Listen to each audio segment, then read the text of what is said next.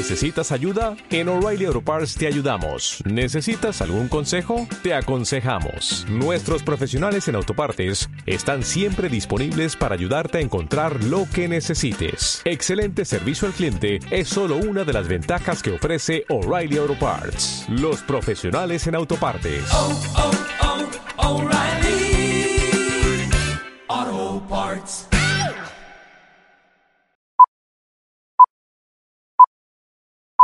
Bienvenidos a Hemisferix, el podcast de fisioterapia y neurorehabilitación presentado por Javier Sánchez Aguilar.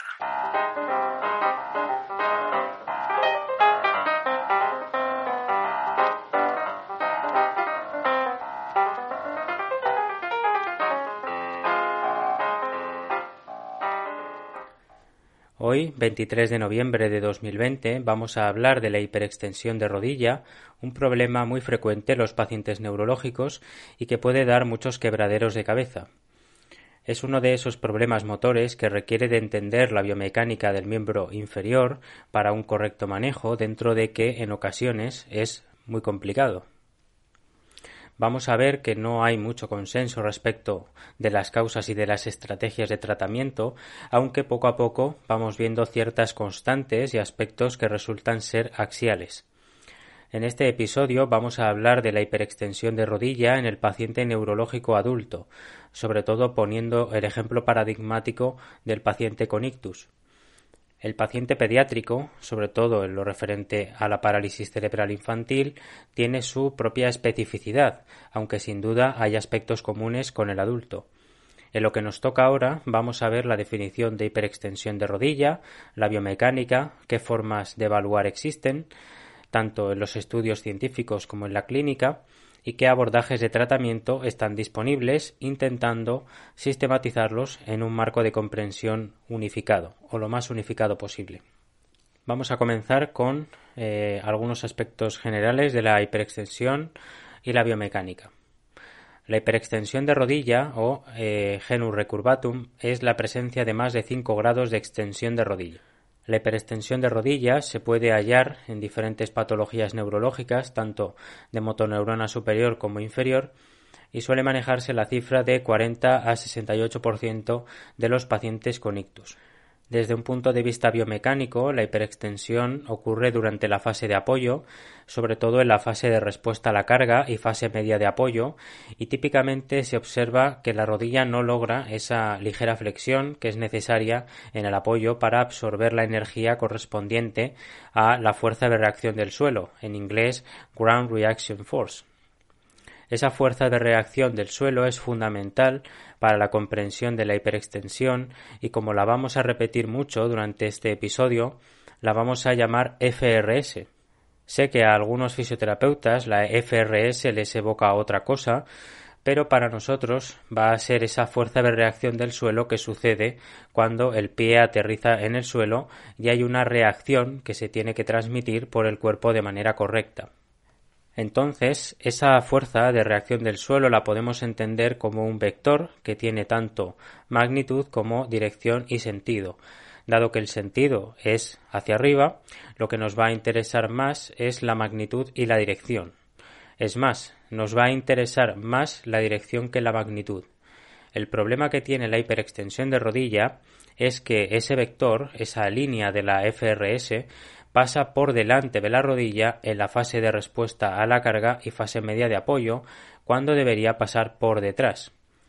El resultado de eso es que se aumenta la duración de la fase de apoyo de la extremidad parética, muchas veces obliga a dar un paso rápido y corto con la otra extremidad, y claramente hay una disminución de la velocidad de la marcha, de la cadencia, y la marcha se vuelve asimétrica. La hiperextensión de rodilla es un problema que abarca muchos dominios, desde el más estructural, entendiendo que su cronificación puede dañar mucho las estructuras de la rodilla, hasta el funcional, en tanto tiene consecuencias en la realización de actividades cotidianas como caminar. Esta hiperextensión puede ser más brusca y súbita o puede ser más prolongada y sin un golpe tan intenso que es característico de, la hiperextensión. En pacientes con ictus esta hiperextensión puede llegar hasta los 22 grados, lo cual es brutal.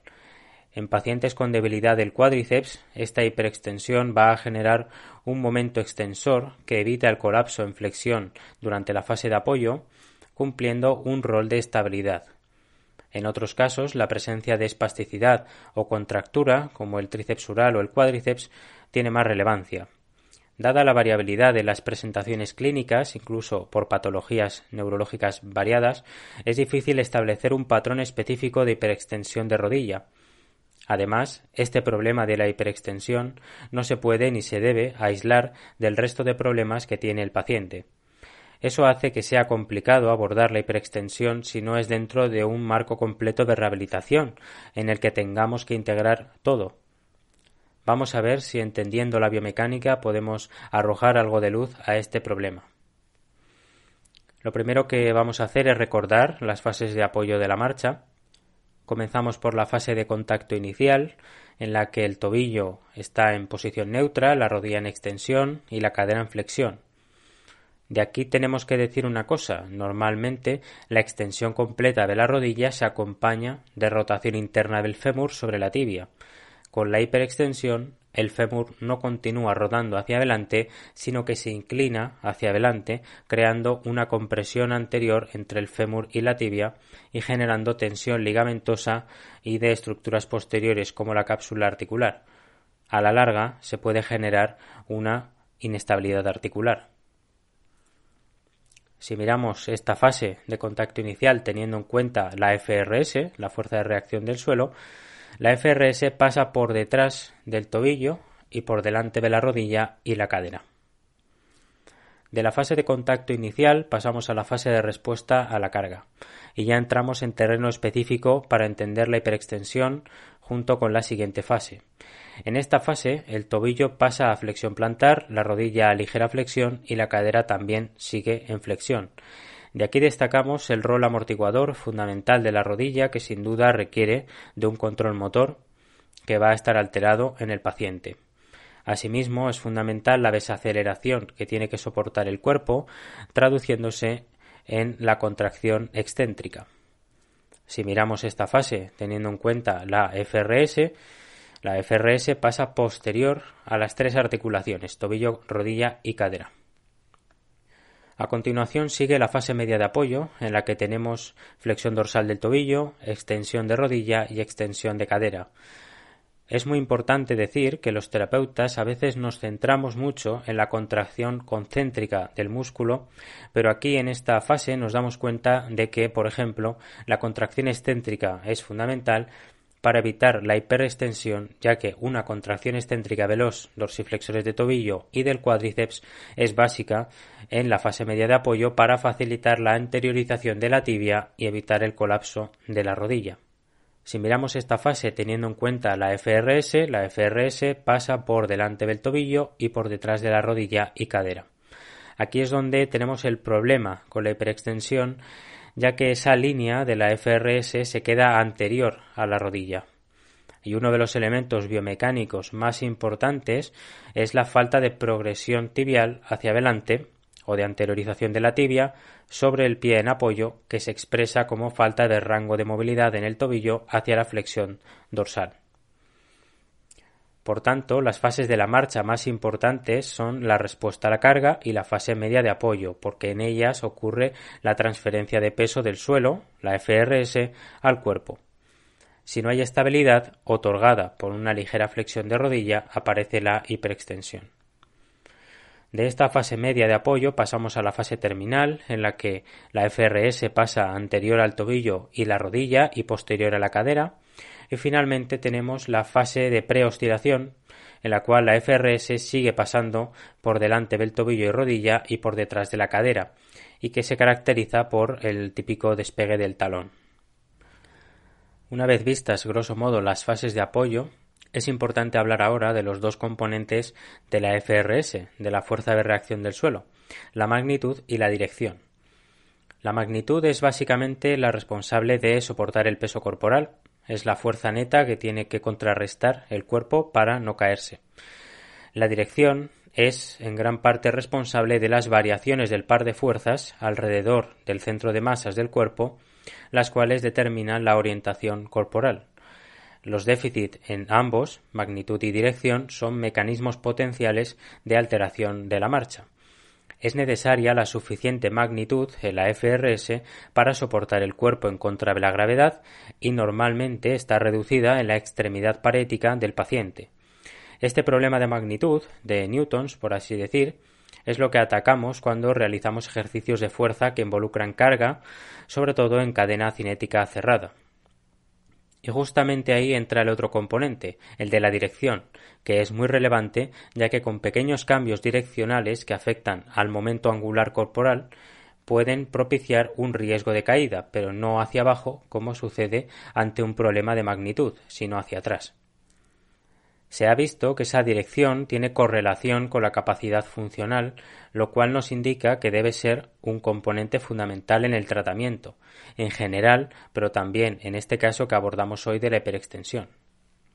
Los pacientes con ictus suelen mostrar una preferencia a dirigir la FRS hacia anterior al centro de masas corporal con su pierna parética. Esta falta de coordinación podría alterar la postura corporal llevando a la persona hacia atrás si se usa en una situación en la que la FRS es la única fuerza disponible para controlar el momento angular de todo el cuerpo. Con este control de la FRS alterado, el cuerpo tiene que llevar a cabo una serie de compensaciones para precisamente compensar los efectos mecánicos del control motor alterado. Estas compensaciones podrían oscurecer el déficit primario de vector de dirección de la FRS, evitando la medida directa de dicha fuerza durante la marcha. Así, por ejemplo, Boehm y Gruben en 2015, unos autores que vamos a ver bastante durante este episodio, proponen una serie de comportamientos compensatorios para contrarrestar la FRS mal dirigida, como vamos a ver enseguida. Así, la terapia tendría que ir dirigida a desenmascarar dicha FRS de las compensaciones. Por eso es clave para entender si nos interesa compensar el déficit, por ejemplo, con una ortesis, o queremos atacarlo desde la recuperación del control motor, o quizás ambas cosas. Vamos a ver ahora las causas de la hiperextensión de rodilla. Típicamente se suelen enumerar una serie de causas o factores y aquí es donde viene el problema, ya que a veces esto no se clarifica y se genera confusión, porque causa no es lo mismo que factor. No obstante, cuando vemos a un paciente con hiperextensión de rodilla y no tenemos mucho conocimiento sobre biomecánica, sobre control motor o sobre aspectos específicos de la hiperextensión, la intuición nos hace fijarnos primero en la rodilla, sobre todo en la debilidad del cuádriceps. Pero la intuición nos puede jugar una mala pasada, ya que no es lo más común en la clínica y de ahí la necesidad de mirar más allá. Vamos a ir progresando desde una concepción de la hiperextensión en función de las causas que se suelen enumerar, causas entre comillas, posteriormente respecto a los factores y finalmente terminaremos con el enfoque de compensaciones de Boehm y Gruben que puede dar más sentido a todo esto. Las causas de la hiperextensión de rodilla que se suelen enumerar son las siguientes. Debilidad del cuádriceps. Como hemos dicho, es la más intuitiva. El paciente mantiene la rodilla en hiperextensión para así mantener la FRS anterior a la rodilla y prevenir el colapso en flexión que implicaría la caída. Esta compensación también la utilizarían los pacientes que padecen parálisis periférica del cuádriceps debido, por ejemplo, a secuelas de poliomielitis o a una neuropatía. Espasticidad del cuádriceps.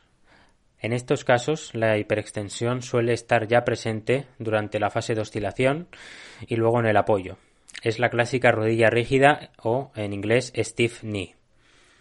En ocasiones, al inicio de la fase de apoyo, observamos una ligera flexión de rodilla de forma excéntrica, lo cual ayuda a amortiguar el impacto de la FRS, pero enseguida torna a una extensión anormal. En un estudio de Gross y colaboradores del 2014 se vio que el bloqueo del nervio femoral no mejoraba la hiperextensión de rodilla, por lo que el recto femoral no parece eh, poder explicar suficientemente la hiperextensión. Es por ello por lo que los autores sugieren que es mejor centrarse en el tríceps y la falta de flexión dorsal durante el apoyo y en todo caso infiltrar toxina en em, el tríceps pero no bloqueando el nervio femoral para influir sobre la hiperextensión. Debilidad de extensores de cadera. Esta debilidad conllevaría una hiperlordosis lumbar y un tilt pélvico anterior con flexión de cadera excesiva y claramente una hiperextensión de rodilla compensatoria. Conformaría el típico patrón de marcha de lesionados medulares L5. Debilidad de los isquiotibiales.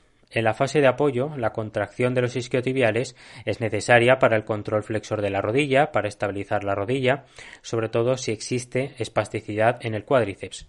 La acción de los isquiotibiales durante la fase de apoyo es compleja, ya que participa tanto en la extensión de cadera como en la restricción de la hiperextensión de rodilla.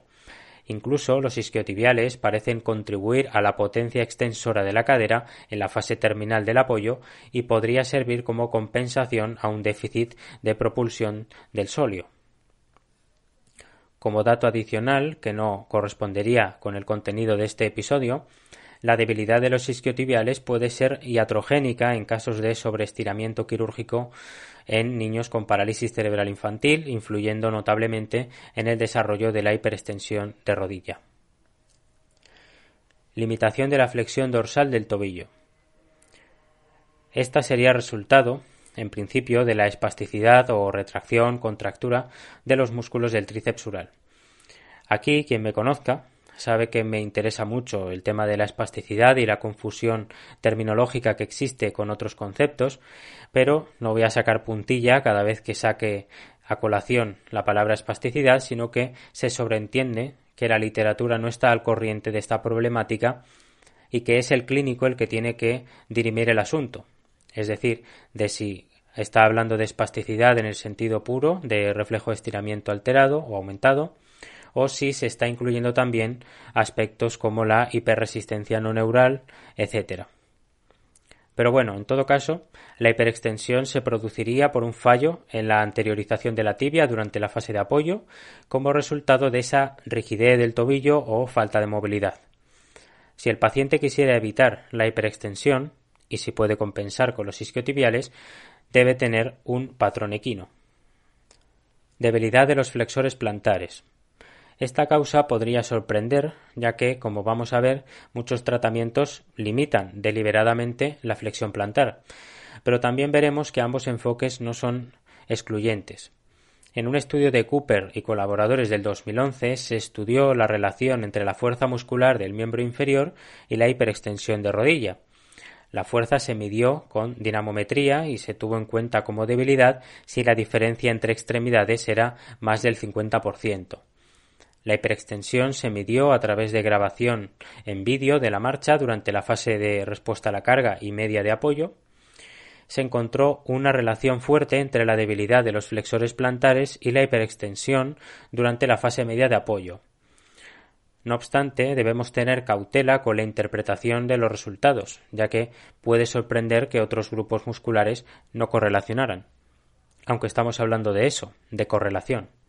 Además, la muestra fue pequeña y la medición de la hiperextensión podría ser más fiable. Es posible que la fuerza medida analíticamente no transfiera, como podríamos pensar, a la situación funcional o que sea condición necesaria pero no suficiente. Y por último, desorden propioceptivo.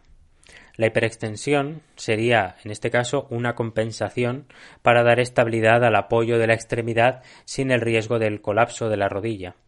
En estos casos suele generarse una hiperextensión temprana, con lo que el paciente suele flexionar el tronco para prevenir el colapso. Como vemos, en la lista se nombran causas que bien podrían no ser causas, sino consecuencias o compensaciones a las causas reales. En cualquier caso, diversos autores nos dicen que hay combinaciones más frecuentes, como la combinación de la espasticidad del tríceps ural con la debilidad del cuádriceps o la espasticidad del cuádriceps con déficit propioceptivo y retracción del tríceps ural. Las personas que me estáis escuchando podéis hacer memoria de los pacientes que habéis tratado e intentar ver si hay cierto patrón o patrones de hiperextensión. Necesitamos estudios que nos aporten datos de este tipo para posteriormente afinar más con los tratamientos. En mi caso personal, si algo tienen en común todos o casi todos los pacientes, es una restricción de la flexión dorsal, activa y pasiva. Y la literatura científica no anda muy alejada de esto, porque veremos que muchos tratamientos se enfocan en el abordaje distal de la hiperextensión. Como hemos dicho antes, además de hablar de causas en forma de lista, podemos hablar de factores. Así tenemos factores proximales como la espasticidad del cuádriceps o la debilidad de los isquiotibiales. En el caso de la espasticidad del cuádriceps, eh, lo que ocurriría es que se convierte la contracción excéntrica normal eh, que debería ocurrir para controlar la flexión de rodilla con el golpe de talón en una contracción anormal. Y tendríamos también factores distales como el equino y la dorsiflexión restringida. Creo que hablar de factores es más conservador, pero también más acertado que hablar de causas, y la división entre proximal y distal creo que también puede ser de ayuda para ordenar la información pero sin duda a día de hoy me convence más el enfoque de compensaciones que plantean Wendy Boehm y Craig Gruben en un artículo del 2015 que dice así comportamientos de la marcha después de un ictus compatibles con el control alterado de la dirección de la fuerza de reacción del suelo, nuevos enfoques de investigación y terapia. Esta concepción viene de entender que un ictus, por ejemplo, provoca efectos directos producto de la lesión y luego compensaciones que se generan como adaptación precisamente a esos efectos directos. Efectos directos que pueden ser la paresia, problema sensitivo, etc. Básicamente es aquello que se puede observar tras la lesión. Si los efectos directos tienen un impacto significativo en el paciente, probablemente conlleven compensaciones para poder suplir la función concreta. Las compensaciones, a su vez, se pueden encadenar hasta hacer una cadena, eh, valga la redundancia, que es muy difícil de reconstruir en ocasiones. Las compensaciones que reducen el efecto de la FRS en el momento angular corporal se pueden llamar compensaciones primarias y aquellas que son inducidas por las compensaciones primarias serían las compensaciones secundarias. Vamos a profundizar un poquito más en esto de las compensaciones primarias y secundarias. Respecto de las compensaciones primarias, que es lo que más nos interesa, eh, pueden reducir los efectos indeseados de la FRS sobre el momento angular corporal de cuatro formas. Cuando hablamos del efecto de la FRS sobre el momento angular corporal, nos referimos a que la FRS altera ese momento angular corporal mediante la magnitud y la dirección del par de fuerzas o torque sobre el centro de masas, entendiendo el torque como el producto de la magnitud de la fuerza y el brazo de palanca. Las cuatro formas que habría para reducir esos efectos indeseados de la fuerza de reacción del suelo sobre el momento angular del cuerpo serían las siguientes. La primera de ellas es la disminución de la magnitud de la FRS de la pierna parética. Esta disminución necesita de una compensación secundaria en forma de incremento de la magnitud de la FRS sobre la pierna no parética. Esto se suele expresar como una asimetría de cargas, la típica que solemos observar en la clínica, atribuida a la debilidad muscular de la pierna parética, efecto directo de la lesión. O bien no por eso, sino porque la musculatura parética trabaja cercana a su pico de fuerza, lo cual aumenta la fatiga y con el tiempo se reduce la fuerza generada. Otra explicación es que dicha reducción de la FRS reduce el desequilibrio postural inducido por una mala dirección sobre la extremidad. La magnitud de la contribución de la pierna parética a la FRS requerida para soportar el peso corporal se puede reducir posicionando el centro de masas lateralmente hacia el lado no parético. La explicación de la debilidad está desacreditada por el fracaso de los aumentos de fuerza para reducir la asimetría, entendiendo trabajo de fuerza como el que se realiza a nivel analítico. Por eso, cuando investigamos las causas o los factores de la hiperextensión y observamos una reducción de la fuerza muscular, tenemos que tener cuidado con extrapolar ese carácter analítico a em, expresiones clínicas tan complejas como la hiperextensión. La segunda forma es la disminución de la duración del tiempo de actuación de la FRS sobre la pierna parética. Esta disminución disminuye a su vez la alteración del momento angular corporal, de tal forma que el requerimiento de contrarrestar la fuerza de la gravedad requiere de un aumento en la magnitud de la FRS en la pierna no parética y o en su duración. Así, el timing asimétrico entre apoyo-oscilación se predice de la mal dirección de la FRS. Una fase de oscilación más corta en la pierna no parética facilita una duración disminuida de la FRS de la pierna parética. Esto hace más difícil para el pie no parético avanzar hacia adelante con una distancia normal, acortándose el paso, algo que solemos ver muy frecuentemente. Disminuyendo el tiempo en apoyo de la pierna parética, la fase de apoyo de la no parética aumenta. La tercera forma sería la redirección de la FRS. Esta compensación se refiere a que es posible la utilización de torques articulares pasivos para redirigir esa FRS hacia una dirección más favorable. Esto se puede hacer modulando las magnitudes relativas a cada articulación y a su vez se puede hacer con activaciones neurales o mediante elementos pasivos articulares, como las fuerzas óseas o los ligamentos. Como hay pacientes que no pueden compensar esa alteración de la dirección mediante activaciones neurales concretas para dichas articulaciones, se puede hacer necesaria la compensación por elementos puramente pasivos. La hiperextensión de rodilla, que no deja de ser que la rodilla como articulación intermedia rompe con el vector tobillo-cadera, compromete las fuerzas óseas y ligamentosas que produce un torque de flexión que resisten una extensión mayor. Así, la hiperextensión permite que la pierna produzca una FRS sin involucrar a la musculatura. No se requiere un torque de la cadera, por lo que la FRS tendrá una línea de acción que pasa al lado de la cadera, afectando a la carga de peso y aceleración de la extremidad. Es probable que esa orientación para la línea de acción de la FRS esté más cerca del centro de masas que la FRS mal dirigida producida por la coordinación muscular preferida inducida por el ictus.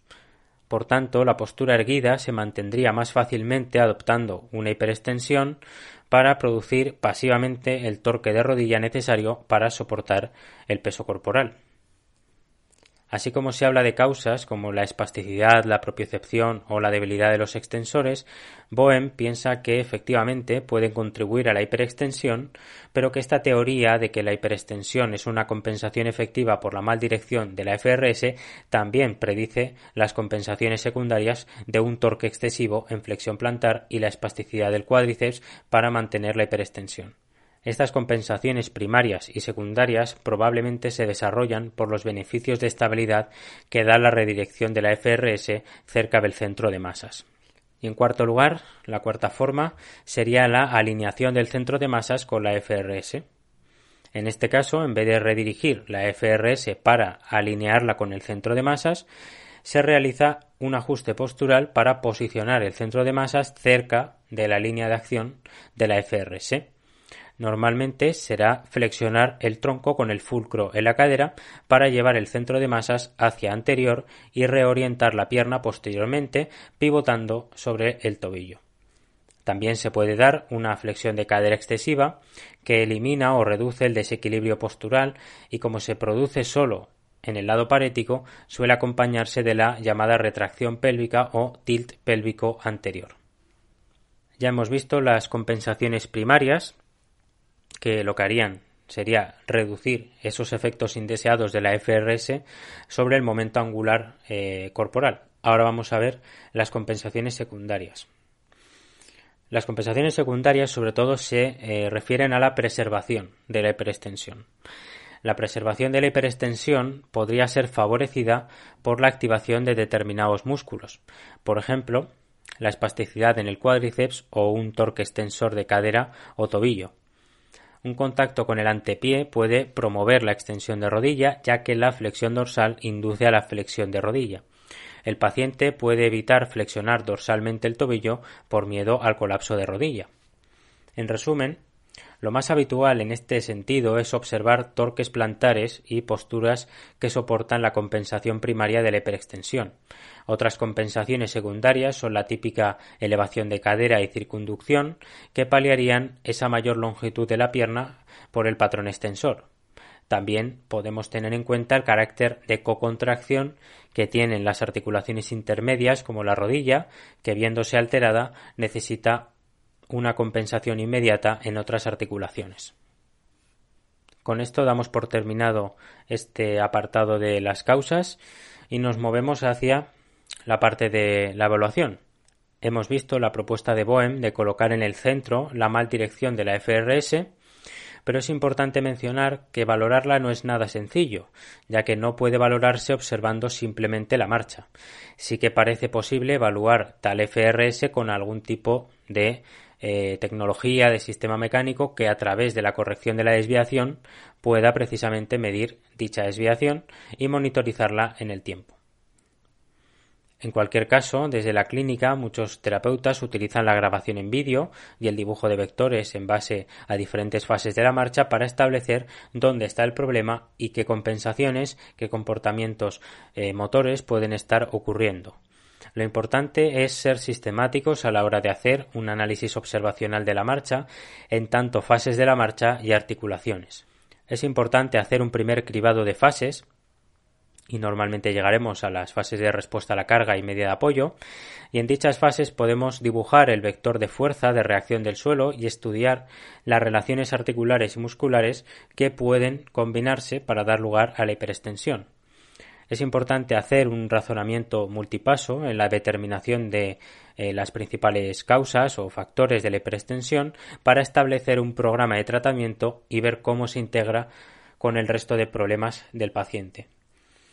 En los estudios, sobre todo los más recientes, se evalúa la hiperextensión y otros muchos aspectos, como las características espaciotemporales de la marcha, con sistemas de análisis de movimiento, como el Beacon, que permiten reconstruir el cuerpo en tres dimensiones. También es frecuente en los estudios el uso de plataformas de fuerza para hacer análisis cinético y cuantificar los momentos de fuerza, que puede ser muy interesante para realmente cuantificar la FRS.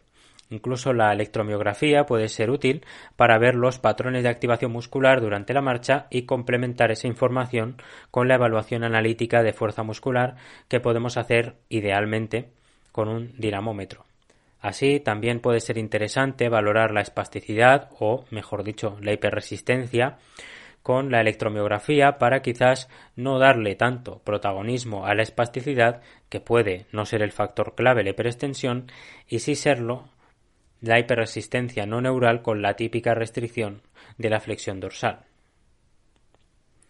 Por supuesto, toda prueba funcional puede ser interesante para ver cómo influye la hiperextensión y sobre todo para ver cómo se comportan las articulaciones y si hay patrones de movimiento estereotipados. Muchas de esas pruebas, como el TESA Pango, el 10 metros marcha, escala de Berg eh, ya las tendremos que pasar como parte de la evaluación, pero como se suele decir, el resultado del test no solamente da información en términos numéricos, sino que también nos puede dar información cualitativa. La grabación en vídeo es fundamental. En este caso nos interesa mucho el plano sagital para ver la rodilla y hacer una división por fases de la marcha y observar dónde puede estar el problema y qué estrategias utiliza el paciente. También podemos medir ángulos y trayectorias con el programa Quinovea, que es gratuito. Esto lo podemos hacer incluso investigando si colocando una ortesis o incluso durante un tratamiento se obtienen cambios en la cinemática. En conclusión, la valoración de la hiperextensión tiene su carácter específico, sin duda, en tanto eh, los diferentes factores y causas que hemos visto. Se puede valorar la propiocepción, se puede valorar la fuerza muscular, se puede valorar em, la capacidad funcional, la implicación funcional que tiene la hiperextensión, se puede valorar la goniométricamente, etc. Esa especificidad está claro que la podemos lograr eh, valiéndonos de, diversos sistemas tecnológicos como las plataformas de fuerza, análisis de movimiento, baropodometría para ver las presiones plantares, eh, electromiografía. Pero no hay que olvidar que la hiperextensión es un problema esencialmente biomecánico que tenido en cuenta de manera aislada, eh, en un enfoque estructural meramente, bien podría aportarnos poco. Es el primer paso comprenderla estructuralmente, pero la debemos enmarcar en el paciente concreto, la patología que presenta, la fase en la que está, el objetivo buscado y el resto de problemas que acompañan a la hiperextensión. Vamos a pasar ya por último a la parte de tratamiento, que es la más, eh, la más larga, la que tiene más información. A día de hoy hay dos revisiones publicadas sobre el tratamiento de la hiperextensión de rodilla, la de Bleyen Health y colaboradores del 2010 y la de Teodorescu y colaboradores del 2019. Pero lo que vamos a hacer es eh, hablar de los diferentes enfoques de tratamiento que hay, tanto mencionando eh, artículos como también eh, valiéndonos de, de, la experiencia y de lo que también se suele hacer en la práctica diaria, para luego sí ver qué nos dicen de manera resumida estas dos revisiones. Básicamente las estrategias de tratamiento se pueden dividir en intervenciones médicas, intervenciones rehabilitadoras e intervenciones ortésicas y en algunos casos también eh, intervenciones quirúrgicas.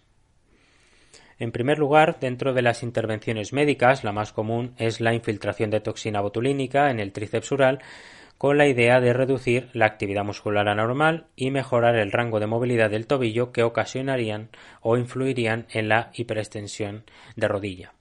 Se ha estudiado el llamado acoplamiento flexión plantar extensión de rodilla, sobre todo en la parálisis cerebral infantil. Consiste en un acoplamiento, una correlación entre ambos movimientos durante la fase de apoyo, lo que incentivaría la hiperextensión de rodilla en los pacientes neurológicos la inyección de toxina en el equino dinámico se hipotetiza que puede ayudar a reducir la hiperextensión al mejorar ese acoplamiento. Sin embargo, aunque mejora la flexión dorsal del tobillo, no termina de resolver la hiperextensión y por tanto, en todo caso, debe combinarse con el tratamiento rehabilitador. Se postula que al no tenerse en cuenta la debilidad del tríceps ural como causa de la hiperextensión, intervenciones como la toxina podrían tener efectos limitados. En casos de espasticidad del cuádriceps, la hiperextensión ya está presente durante la fase de oscilación y luego en el apoyo. Este patrón es muy complicado de corregir, aunque las inyecciones de toxina sobre el cuádriceps pueden ayudar a conseguir flexión de rodilla en la fase de oscilación y reducir el coste energético de la marcha. En conclusión, la literatura no es concluyente respecto de la toxina, pero puede ser útil en casos de espasticidad del tríceps ural, y yo recalcaría que debe tenerse en cuenta que quizás la espasticidad, entendida como reflejo de estiramiento exagerado ante la movilización pasiva, no sea la mala de la película, sino que lo sea la restricción de movilidad secundaria a procesos de desuso. En segundo lugar, tenemos las órtesis, dentro de las cuales la más utilizada es eh, la AFO, Ankle Foot Ortosis, que suelen llevar muchos pacientes al margen de la hiperextensión, ya que el objetivo fundamental es paliar el pie caído y el riesgo de caída asociado. También hay otras ortesis como la CAFO, ni ankle foot ortosis, que ya es más intrusiva y que veremos en qué caso se indica.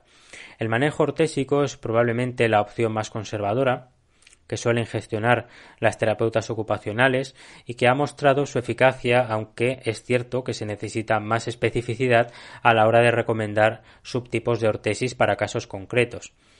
Eso es algo que los estudios intentan proporcionar, qué tipo de ortesis son más efectivas según la presentación clínica y qué modificaciones se pueden hacer para optimizar su función específica sobre la rodilla. El argumento para usar las AFOS radica en la capacidad de llevar la FRS hacia posterior y así influenciar en la rodilla en tanto que anterioriza la tibia durante la fase de apoyo.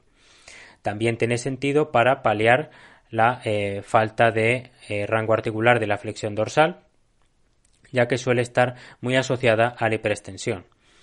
Según Apasami y colaboradores, las AFOS con modificaciones específicas son el punto de partida para la corrección de la hiperextensión, ya que tienen ventajas a muchos niveles en tanto facilidad de uso, eh, abarca diferentes problemas de la hemiparesia, la estética, etc.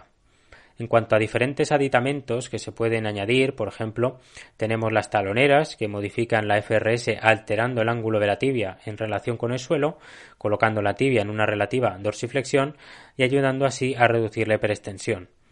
También están las cuñas o la modificación de la longitud de la superficie inferior de la ortesis, acortándola para influir sobre el segundo y tercer rodillo del tobillo durante la marcha.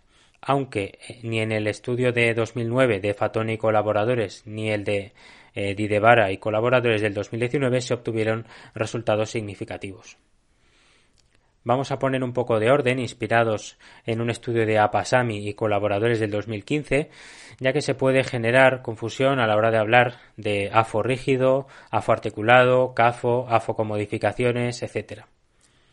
Primero vamos a mencionar la ortesis de rodilla, eh, KO ni ortosis, el estudio de Portnoy y colaboradores del 2015 muestra cómo con una ortesis de rodilla articulada de 8 semanas en pacientes con ictus permitió mejoras en la velocidad de marcha, cinemática de la rodilla, equilibrio y distancia recorrida.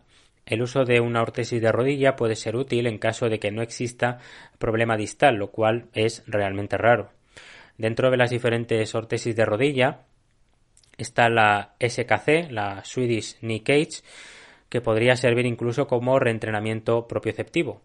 No obstante, si alguna ortesis se coloca sobre la rodilla, eh, lo más frecuente es que sea la CAFO, que combina rodilla y tobillo, pero ya es para casos más graves de hiperextensión y problemas añadidos. Normalmente el primer recurso ortésico será una AFO sólida. Para una debilidad severa de los flexores plantares y o clonus del tobillo, algo frecuente, una AFO sólida que es la clásica, puede ser beneficiosa. Una AFO articulada que permite la flexión dorsal podría ser problemática en estos pacientes, ya que permitiría un clonus excesivo si lo hay. Por eso es mejor comenzar con una AFO sólida. En casos de debilidad de los isquiotibiales, el uso de una AFO con limitación de la flexión plantar puede ayudar a controlar la rodilla durante el apoyo. Para sujetos que persisten con la hiperextensión tras probar una AFO sólida, se pueden añadir modificaciones como una talonera para dar una pseudoflexión dorsal y o acortar la superficie inferior de la ortesis proximalmente a la cabeza de los metas para influir sobre la FRS y llevarla hacia posterior.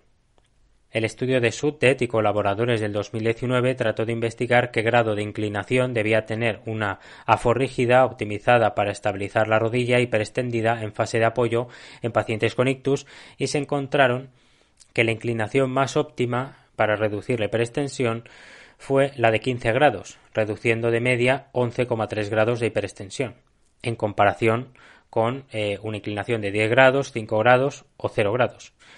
La AFO en sí lo que pretende es modificar la FRS a través de la anteriorización de la tibia para generar flexión dorsal en la fase de apoyo y así corregir la hiperextensión. Otra cosa es pretender mejorar la velocidad de la marcha, la cadencia, es decir, los parámetros espaciotemporales de la marcha, para lo cual se requiere un trabajo específico rehabilitador.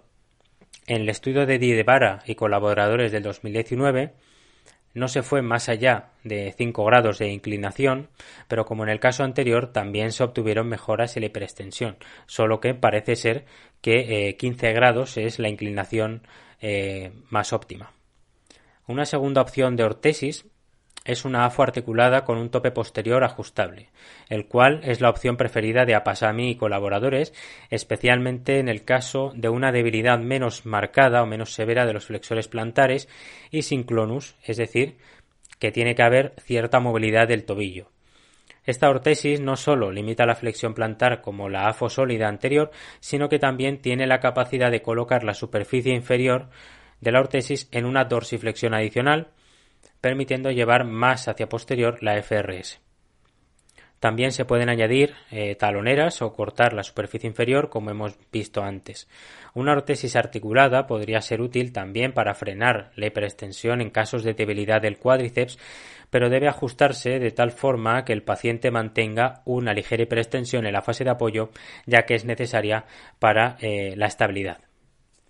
La tercera opción es la de la AFO de doble canal, que podría estar indicada en el caso de una debilidad del cuádriceps o para pacientes con déficit propioceptivo que tienen mucho riesgo de colapso. En este caso, pasarse en los grados de flexión dorsal podría causar el colapso de la rodilla y unos pocos grados más de flexión plantar lo mismo. El doble canal permite bloquear la superficie inferior a un ángulo apropiado para prevenir ambos problemas. La cuarta opción sería la CAFO, que está recomendada para hiperextensiones de más de 20 grados y cuando las otras opciones han fallado. Además, si el riesgo de colapso en flexión durante la fase de apoyo es alto, esta ortesis puede mantener la rodilla extendida. Incluso también está indicada cuando hay una debilidad severa del cuádriceps y problemas propioceptivos. El uso de la CAFO en el estudio de Bourdarham y colaboradores en 2013 tuvo buenos resultados en la reducción de la hiperextensión, aunque no la resolvió del todo.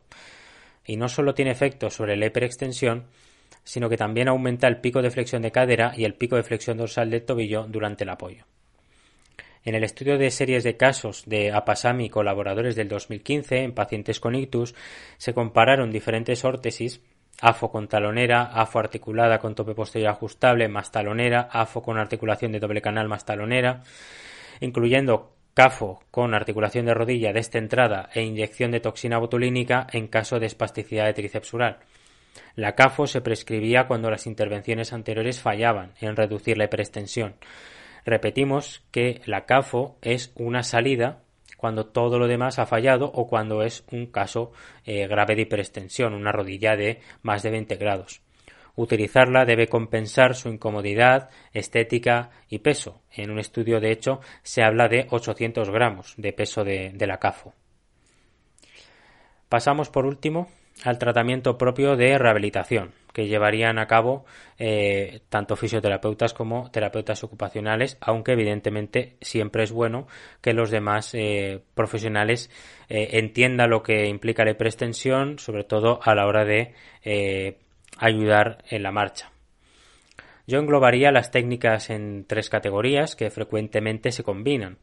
Reentrenamiento con feedback, electroestimulación funcional o FES y entrenamiento específico de tareas o si se quiere, entrenamiento funcional.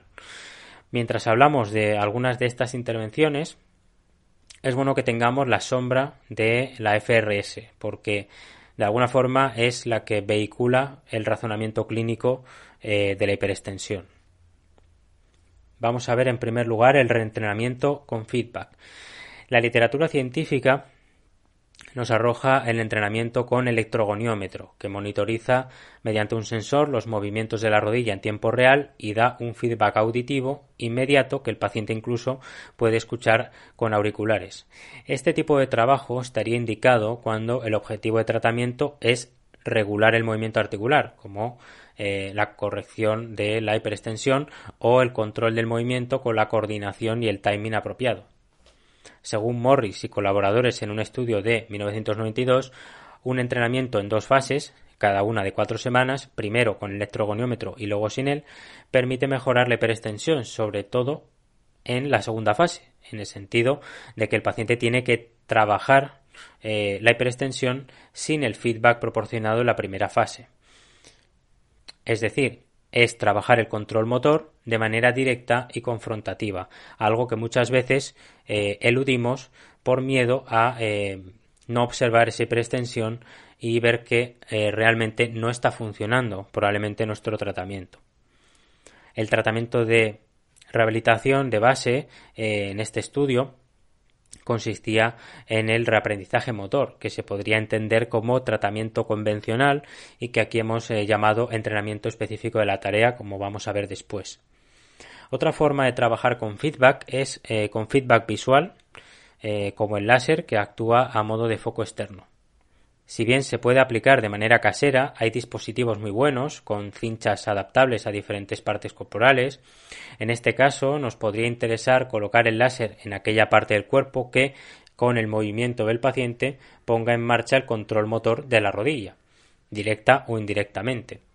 Una aplicación muy directa sería eh, colocarlo en el muslo de tal forma que el punto láser aparezca en el suelo y que se trabaje la carga de peso en tanto magnitud, pero también en tanto dirección. Esto se puede hacer en diferentes posiciones y durante diferentes tareas. Al final se trata de que el paciente vaya recuperando el control motor de su rodilla mediante ese foco externo. Y en ocasiones se puede aprovechar para trabajar múltiples componentes como la flexión dorsal del tobillo en carga se pueden idear muchos ejercicios de tal forma que parte de la terapia se dedique al feedback para trabajar el control motor si es que ese es el objetivo y no meramente compensar eh, la hiperextensión con una ortesis, por ejemplo. Este control motor se puede trabajar también eh, durante la marcha, viendo cómo el paciente es capaz de ir cambiando el patrón de marcha a través de ese feedback visual del láser. Aquí el razonamiento del terapeuta es muy importante para ver dónde eh, coloca el láser y a qué movimientos va a ser más sensible. Por ejemplo, podemos colocar el láser en el muslo con el punto eh, láser mirando hacia el suelo y le decimos al paciente que cuando camine ese punto debe permanecer delante de su pie. Si el punto toca su pie, cuando adelanta la pierna y carga peso, aparece la hiperextensión. Esta forma de trabajo puede ser eh, más efectiva que simplemente pedirle al paciente que camine eh, con un poco de flexión de rodilla. Este trabajo particularmente me parece muy útil y es una forma excelente de que esté presente el aprendizaje motor implícito. Este feedback visual también lo podemos trabajar a través de del movimiento del tronco, ya que hay pacientes que cuando caminan flexionan el tronco para compensar la hiperextensión. Entonces, pidiéndole al paciente que mantenga el punto láser en determinada posición, estaremos reentrenando el mantenimiento de la postura erecta y así rompiendo la compensación. Eso sí, siempre que el paciente tenga forma de realizar la actividad sin colapsar, teniendo una base de trabajo de control motor previo. Otra forma de feedback es la electromiografía, que también puede ser muy interesante para que el terapeuta y el paciente tengan un feedback de qué musculatura se está activando y cómo se está activando. Pensemos en cualquier actividad en bipedestación, como la sentadilla o subida y bajada de escalón. Podemos monitorizar la actividad muscular y el paciente también puede ir viendo en una pantalla de tablet cómo está realizándolo. Se me ocurre, por ejemplo, que estemos trabajando la carga de peso con control de la rodilla en bipedestación al mismo tiempo que el paciente sube y baja un escalón con la otra pierna. El paciente tiene que mantener una coactivación muscular agonista-antagonista entre cuádriceps e isquiotibiales para mantener una ligera flexión de rodilla y evitar así la hiperextensión. El paciente podrá ir viendo en la pantalla si esa coactivación se produce. Y como último ejemplo del trabajo con feedback tenemos la báscula de toda la vida, que nos puede servir para monitorizar la magnitud de la FRS en diferentes actividades. Sobre todo al comienzo de la rehabilitación, pienso que puede ser una herramienta muy buena y muy intuitiva. Pasamos ahora a la electroestimulación funcional, o FES, la FES también es una opción de reentrenamiento para la hiperextensión que viene reflejada en la literatura científica. Ya Stanik, en 1978, vio que estimular varios grupos musculares durante la marcha permitía mejorar la hiperextensión, si bien con poca muestra de pacientes. Springer y colaboradores en 2012 utilizó un FES tipo NES L300 Plus que estimulaba los isquiotibiales y el tibial anterior durante la marcha y vieron que podía ser eficaz para aquellos casos de hiperextensión sin limitación de la extensión de cadera. Sin embargo, estimular solamente el tobillo no tuvo implicación sobre la rodilla. De otro estudio reciente del 2019 de BAE y colaboradores podemos sacar la conclusión de que eh, la FES, para favorecer la flexión dorsal, solo lo hace en la fase de oscilación y no durante el apoyo. Actualmente, hay un dispositivo que permite estimular tanto la flexión dorsal como la flexión plantar durante la marcha en función de la fase en la que está el paciente y con una parametrización precisa e individualizada. Si bien parece ser que para influir sobre la hiperextensión de rodilla, como hemos dicho, la estimulación del tobillo no parece suficiente, pienso que es una forma de trabajar interesante ya que otros tratamientos se centran mucho en la fase de apoyo, como es lógico, pero para llegar a esa fase de apoyo hace falta una buena flexión dorsal en la fase de balanceo. Y eso lo podemos conseguir con una órtesis, pero es bueno que durante la sesión de rehabilitación también trabajemos sin órtesis para poner a prueba el control motor del paciente. Este sistema puede ser coadyuvante a otras técnicas y recordemos que el paciente suele tener más problemas motores como eh, justamente el pie caído. De tal manera que quizás la FES de este tipo no sea un tratamiento específico para la hiperextensión, pero sin duda ayudará en otros elementos que acabarán influyendo en la hiperextensión muy probablemente. Como hemos dicho al comienzo del episodio, no se puede entender la hiperextensión aislada de todo lo demás, de ahí la complejidad de la neurorehabilitación y de tomar la investigación como guía que luego debe ser filtrada por un razonamiento clínico que ponga todos los problemas del paciente en el pote de alquimia. Por último, tenemos el entrenamiento específico de la tarea o entrenamiento funcional. Para mostrar un poco en qué consiste, porque a veces parece una categoría vacía, tenemos el estudio de Dalal y colaboradores del 2018. Este nos propone el siguiente protocolo. 45 a 60 minutos de merodeo, que así eh, lo traduzco, con entrenamiento propioceptivo de 15 a 20 minutos más. Dentro del entrenamiento propioceptivo se entiende eh, la realización de sentadillas parciales, apoyo monopodal, sentadillas parciales dinámicas eh, a una pierna en superficie firme e inestable, algo que solemos ver muy frecuentemente en nuestra práctica diaria. Y el merodeo, que es eh, esa traducción que yo he hecho, es básicamente caminar en flexión de rodillas de 15 a 45 grados y con una ligera flexión de tronco. Es como ir merodeando agachado. Trabajar en cadena cinética cerrada estimularía los mecanorreceptores de la rodilla, mejorando eh, la propiocepción, sobre todo en rangos terminales de extensión. También indirectamente se trabaja la movilidad del tobillo, fundamental en estos casos. Este estudio es un pequeño ejemplo del tipo de actividades que se pueden realizar como núcleo de la intervención rehabilitadora, a las que eh, se pueden añadir otros enfoques o herramientas como las que hemos visto antes. Vamos a describir eh, ahora algunas actividades que me parecen interesantes dentro de, este, eh, de esta categoría, entrenamiento funcional o, entrenamiento de, tareas. La primera, el primer ejemplo el primer ejemplo que pondría son las movilizaciones con movimiento, que son movilizaciones que típicamente se realizan en el concepto Mulligan y que en este caso nos pueden servir para ganar rango de flexión dorsal del tobillo. La típica movilización es eh, la que se realiza en bipedestación con el pie afectado sobre una superficie dura y elevada y se le pide al paciente que adelante su cuerpo hacia adelante, mientras el terapeuta con una cincha facilita la anteriorización de la tibia, pudiéndose ayudar también con sus manos para estabilizar el pie. Esto obviamente lo podemos combinar con otras tareas utilizando el miembro superior. La idea es esa, es ganar rango de movilidad en flexión dorsal para influir sobre la hiperextensión de rodilla. Indirectamente también se está eh, trabajando la rodilla, por supuesto, lo cual es eh, fantástico. Otro tipo de ejercicios que son muy utilizados son las sentadillas. Pero en este caso eh, nos va a interesar mucho hacer sentadillas parciales, poniendo énfasis en el control de la rodilla, para lo cual es interesante algún tipo de feedback eh, externo o eh, no simplemente el error cuando la rodilla se hiperextiende. En sentadilla parcial se pueden hacer muchas progresiones eh, de todo tipo, como añadir el paso con la pierna menos afecta, con más o menos flexión de rodilla, también incluir subida y bajada de escalón, frontal y lateral. En este sentido también podemos usar el TRX y realizar todo tipo de variantes, siempre teniendo en cuenta la FRS, la magnitud y la dirección eh, de la misma, sobre todo la dirección.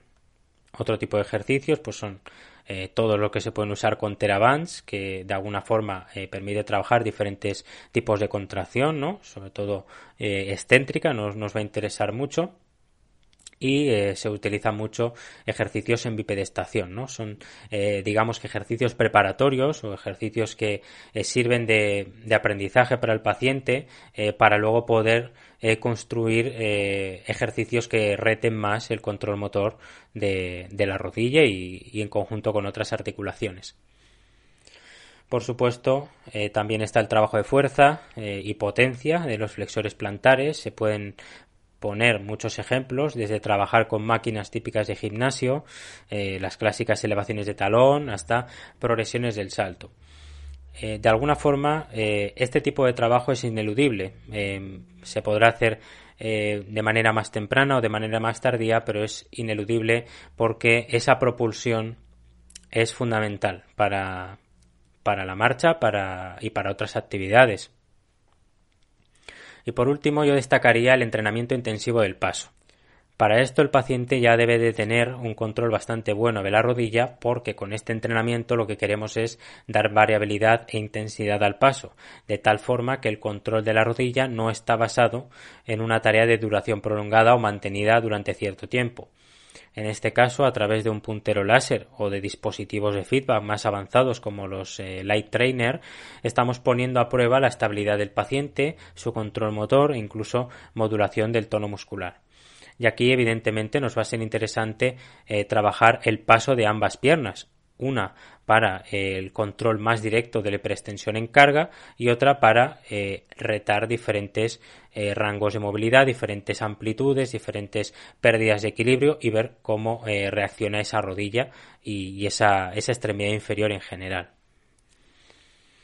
Hay algunas opciones terapéuticas que no he mencionado, porque quería dejarlas para este momento, ya que no entran dentro de las grandes categorías que además pues son las eh, digamos las más generales o las que eh, vehicularían el, el, tratamiento el tratamiento grueso una de ellas es la férula neumática Johnston, que la he visto utilizar a otros eh, profesionales y realmente no conozco en qué casos son útiles o en qué pueden ayudar.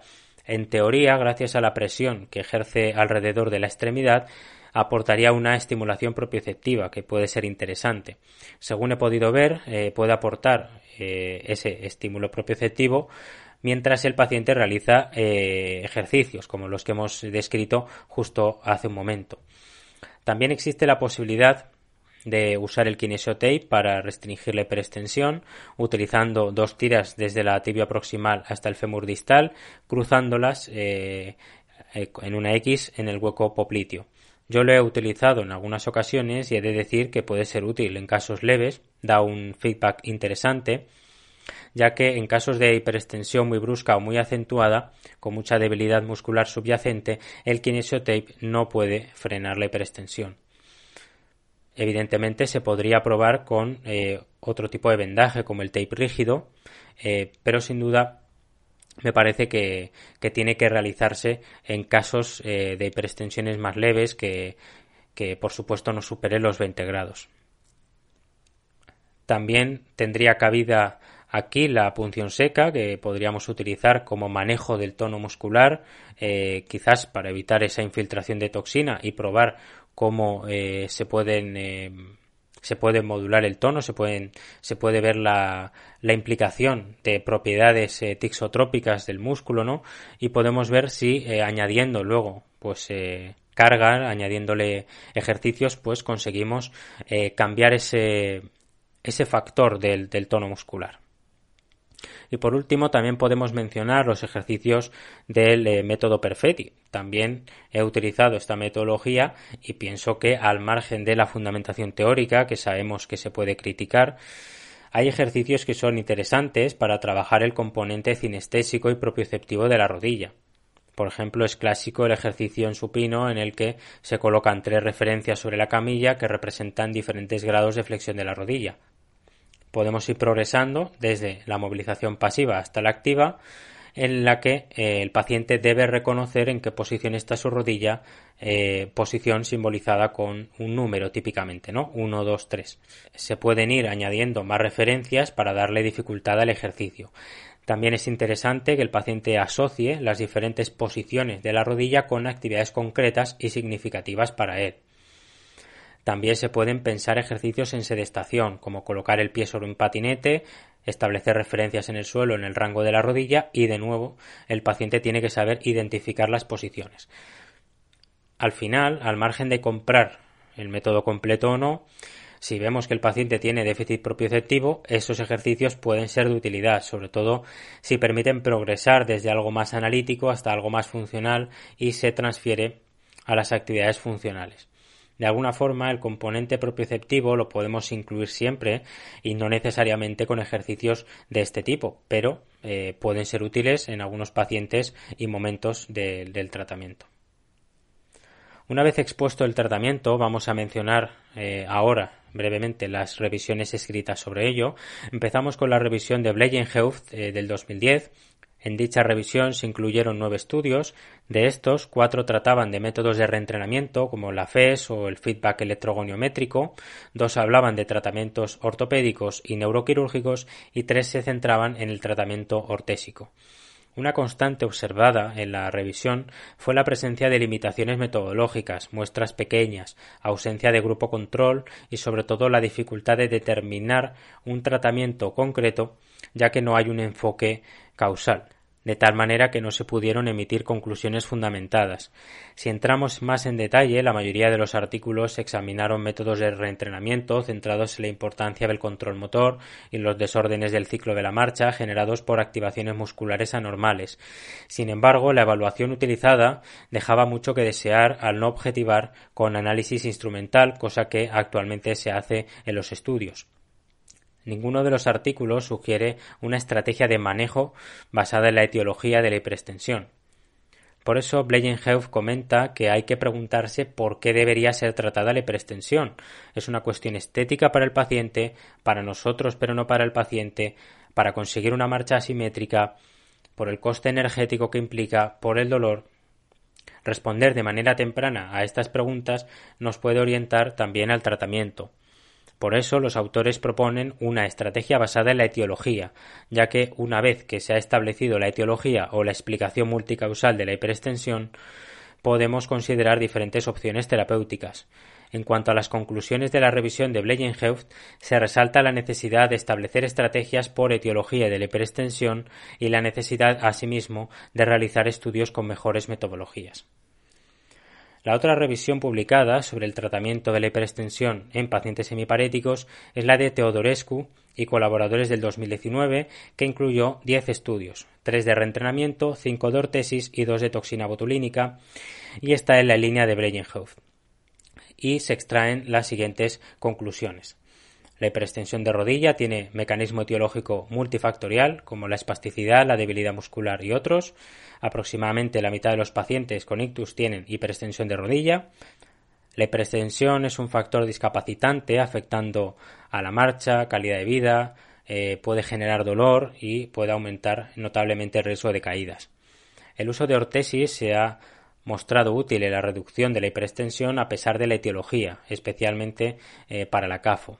Los estudios muestran una reducción de la hiperextensión independientemente de las estrategias de manejo. En pacientes con ictus con espasticidad del miembro inferior asociada a equino e hiperextensión, no hay estudios que hayan investigado los efectos de la toxina. Y por último, no hay estudios recientes sobre la prevención de la hiperextensión. Respecto a esa conclusión que da, que da esa revisión sobre la prevención, resulta realmente llamativo que no haya eh, ninguna referencia a este tema, eh, ya que podría ser muy interesante ver cómo los profesionales que trabajan en fase aguda pueden, de alguna forma, prevenir o, hacer que esa hiperextensión no sea tan marcada eh, una vez que pues ya se da el alta y, comienza la rehabilitación ambulatoria como tal. La verdad que a mí me parece muy necesario que se haga investigación sobre, sobre la prevención y, y ver también qué tipos de lesiones eh, son más, están más asociadas a, este tipo de, manifestaciones clínicas.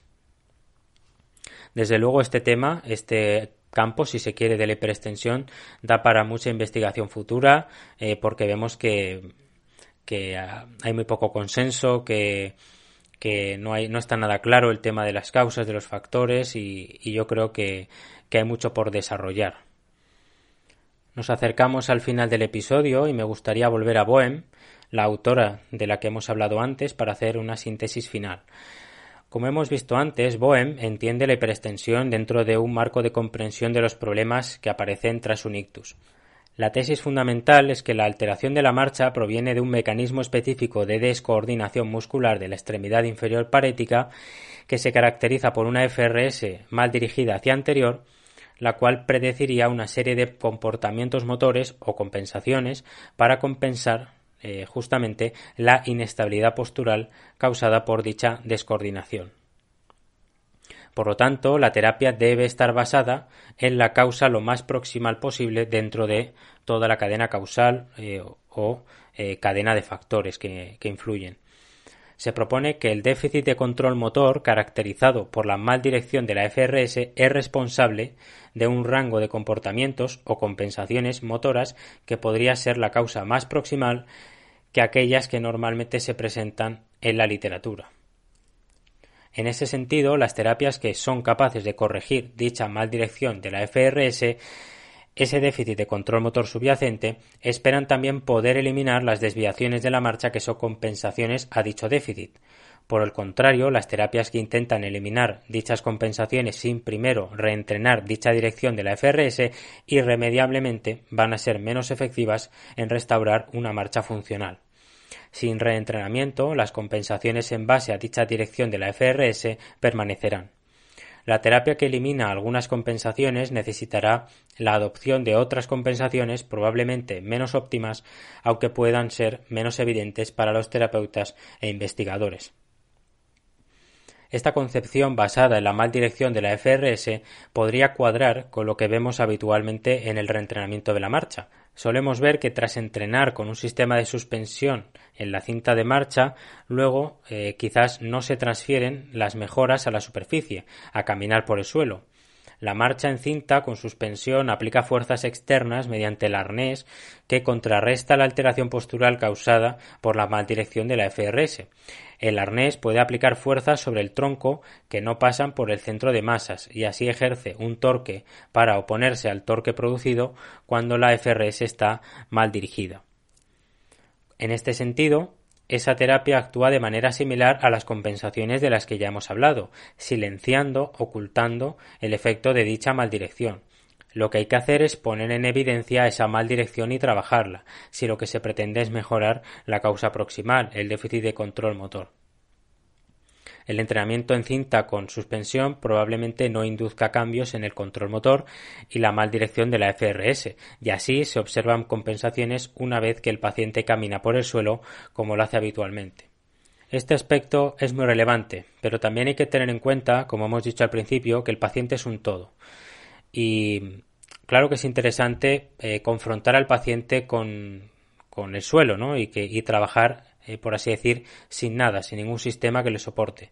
Pero es que hay pacientes que no pueden soportar su propio peso corporal. Es decir, la mal dirección de la FRS es el aspecto crucial en la hiperextensión, pero sin un mínimo de magnitud, sin un mínimo de carga, por así decir, de, de fuerza neta, no podemos trabajar esa mal dirección o eh, no será nada sencillo. Entonces, ese es el juego que tenemos que ver, cómo trabajamos la magnitud y la dirección o cómo eh, ideamos el tratamiento para trabajar la magnitud, posteriormente la dirección, etcétera. Ahí está la complejidad del eh, manejo biomecánico, si se quiere, de este tipo de problemas, ¿no? Con todo esto, vemos la necesidad del razonamiento clínico para darle un sentido a las intervenciones que realizamos. Hay que tener en cuenta que hay terapeutas que tienen solo 45 minutos de sesión con el paciente y con una frecuencia de tres días a la semana o menos. De cara a optimizar las sesiones, el terapeuta tiene que pensar qué orden le va a dar a su sesión, qué va a priorizar, de qué material dispone. Asimismo, tiene que ver en qué situación está el paciente, qué quiere el paciente y qué le puede aportar su tratamiento. Hemos nombrado bastantes intervenciones que se pueden hacer pero muchas veces no tenemos el tiempo ni los recursos para llevarlas a cabo. Es ya el razonamiento del terapeuta el que marca la diferencia entre un buen abordaje y un mal abordaje. Me gustaría terminar este episodio recordando la importancia de tener siempre presente la FRS como una sombra. Junto con eso, la importancia de establecer hipótesis sobre las estrategias de movimiento que está siguiendo el paciente y marcar una línea de actuación en base a las diferentes posibilidades. Este episodio ha sido una mezcla de conocimiento científico y experiencia, y espero que haya sido de interés. Creo que ahora se puede entender por qué no he incluido a la parálisis cerebral infantil o el aspecto pediátrico de, la hiperextensión, ya que tiene su propio cuerpo de conocimiento. Por ejemplo, los autores dividen la hiperextensión en temprana y tardía y en moderada o severa. Moderada 5 a 15 grados, severa más de 15 grados, así como tiene mucho en cuenta el manejo quirúrgico. Estas consideraciones nos alargarían mucho más el episodio, aunque no puedo no nombrar eh, a Matías Klotz, que publica sobre ello y he podido eh, leer algunas cosas eh, interesantes. Sin más que decir, muchas gracias por escuchar el podcast y me despido de vosotros y vosotras hasta el próximo episodio.